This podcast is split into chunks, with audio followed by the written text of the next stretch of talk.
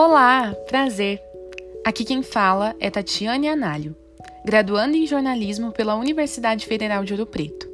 Cursando a disciplina Jornalismo e Saúde, hoje venho explicar a síndrome de Guillain-Barré. Mas espera aí, o que é essa doença? Provavelmente você não deve ter escutado muito sobre essa doença. Ela é rara e acomete poucas pessoas, mas não é por isso que não deve ser falada e nem estudada. Sem uma causa específica, a doença que pelo sistema imunológico ataca os nervos pode ser desencadeada por uma infecção bacteriana ou viral aguda. Segundo o site Drauzio Varela, a hipótese é que essa infecção aciona o sistema de defesa do organismo para produzir anticorpos contra os microorganismos invasores. No entanto, a resposta imunológica é mais intensa do que seria necessário. E além do agente infeccioso, ataca também a bainha de mielina que reveste os nervos periféricos. Cirurgias, vacinação, traumas, gravidez, linfomas, gastroenterite aguda e infecções das vias respiratórias altas podem ser consideradas outras causas possíveis da doença.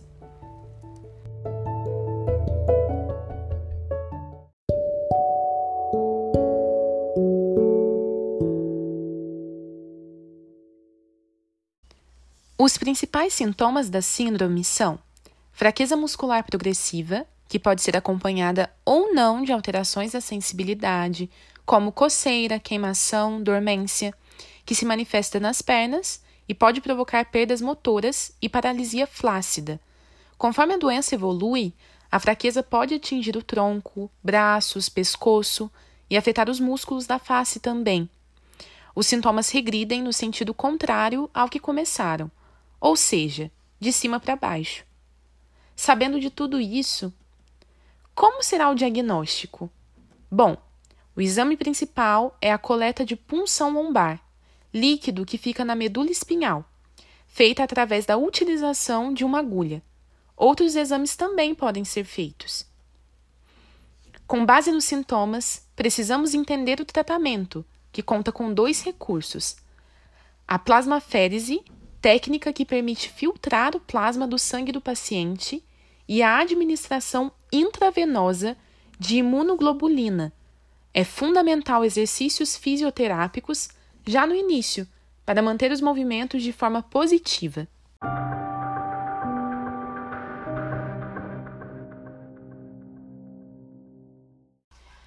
E agora? Como se recupera de uma doença tão invasiva? A maioria volta à saúde normal dentro de um ano, com a recuperação que toma geralmente de 6 a 12 meses. O processo de recuperação da síndrome leva tempo, mas o restabelecimento costuma ser completo. Em casos mais graves, pacientes podem ter sequelas, geralmente os adultos.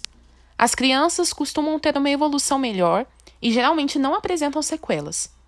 As sequelas podem ser tratadas com fisioterapia e fonoaudiologia. Você pode estar se perguntando, por ser uma doença tão grave, não é melhor prevenir do que remediar? Como ainda não foram determinadas as causas da doença, não é possível ainda estabelecer as formas de preveni-la. Nossa, quanta coisa! É impressionante como não vemos tantas informações sendo divulgadas na mídia. Por que será?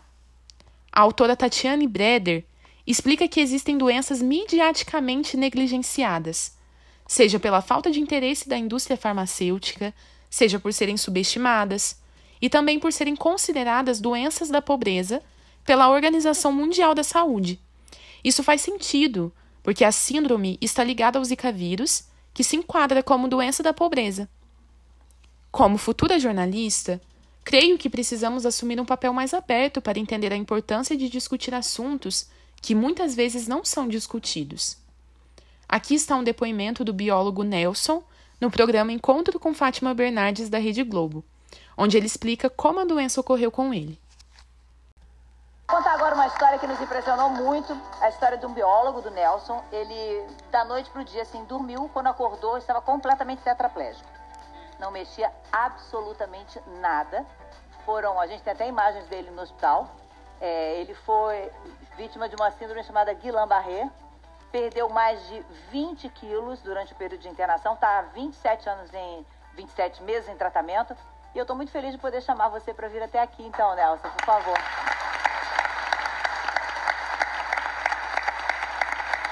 É... Muito feliz de ver você caminhando e podendo chegar até aqui. Eu imagino o desespero de você deitar. Nenhum, nenhum sinal, nada disso? É, eu quando foi dia 2 de outubro de 2016, eu desci, eu vim de Alagoas e desci no aeroporto de Campinas. Quando eu cheguei no aeroporto, essa perna já começou a travar, formigar assim. E aí foi questão de 24 horas, eu não saía mais da cama, só mexia a cabeça. Aí foi todo aquele desespero, não sabia o que era. Enfim, eu imaginava que era o nervo ciático. Uhum. Aí fui no médico, ainda bem que era um médico é, experiente, aí ele fez umas três perguntas para mim e sem examinar, ele falou: Cara, você está com uma doença muito rara, mas precisa confirmar. Mas eu acho que você está com síndrome de Guillain-Barré. Eu não tinha a menor noção do que era isso. O nome eu levei dois meses para decorar. Uhum. E aí eu saí do hospital, né? E meu irmão entrou no Google, né? Para ver como era. Aí começou a falar o que, que acontecia, que eu ia perder a respiração, possivelmente ia ser entubado. Enfim, foi falando tudo que estava escrito ali no Google. Uhum. Aí a gente já fiquei desesperado, né? Bom, eu perguntei para ele quantos por cento de chance tem de sobrevivência. Ele falou, ah, cara, é alta, uns 90%. Eu falei, bom, então vamos se agarrar nisso e vamos lutar uhum. contra isso. Bom, daí eu dei entrada no hospital, fiquei seis dias na UTI, fiz o primeiro tratamento, que foi, é, me, me aplicaram imunoglobulina, né, para combater, combater isso, mas deu errado. Aí eu tive que fazer um segundo tratamento que chama plasmaferese. É igual uma hemodiálise, mais ou menos. Depois o doutor pode até explicar melhor. Você tira o plasma, filtra o sangue e devolve. Esses depoimentos, notícias e outros materiais são muito importantes para o entendimento e explicação da doença. No ano de 2018, a novela de horário nobre da Rede Globo, Segundo o Sol, do diretor João Emanuel Carneiro, teve a personagem Rochelle interpretada por Giovanna Lancelotti, acometida por essa doença. A seguir, ouviremos a cena onde ela descobre que está com a síndrome. Posso ir embora? Eu tô me sentindo bem melhor. Tô ótima. Inclusive tem um bazar na casa de Marcele hoje que eu quero cobrir pro meu blog. Você podia me levar, né, meu pai? Que as sociedades amam quando você aparece. Michelle, você não vai poder sair daqui agora, que você vai começar um tratamento muito importante. Menina, só que você é estudante de medicina, você acha que você pode mandar. Tá vendo, Zé? Eu acho que ela pode mandar em mim. Gente. Filha. Oi. Filha, escute seu pai. É. As suspeitas do Dr. Cícero se confirmaram. E você tem a tal da síndrome de Guillain-Barré. Não. Não, você vai dar refazer. Manda refazer o exame, eu não tenho isso, não. É impossível, é impossível, escute, eu tô melhorando. Escute, escute, você tem uma doença autoimune. Eu não tenho. Que vai prejudicar o seu Eu não tenho, eu não tenho isso. Que isso? Sério. Eu não tenho, pai.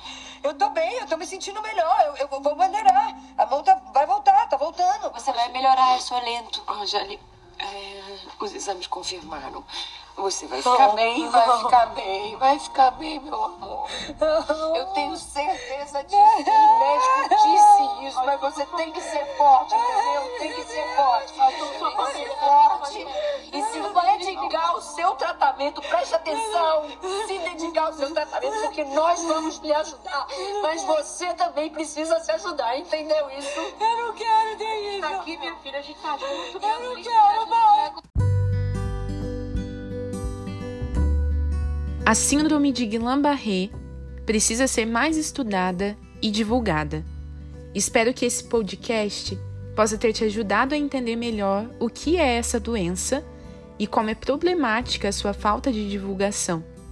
Para a produção desse material, contei com o portal Drauzio Varela, disponível na UOL, com o streaming Globoplay, com sonorizações do YouTube e com a revista Época. Obrigada pela atenção até aqui. Se cuidem, um abraço e até a próxima!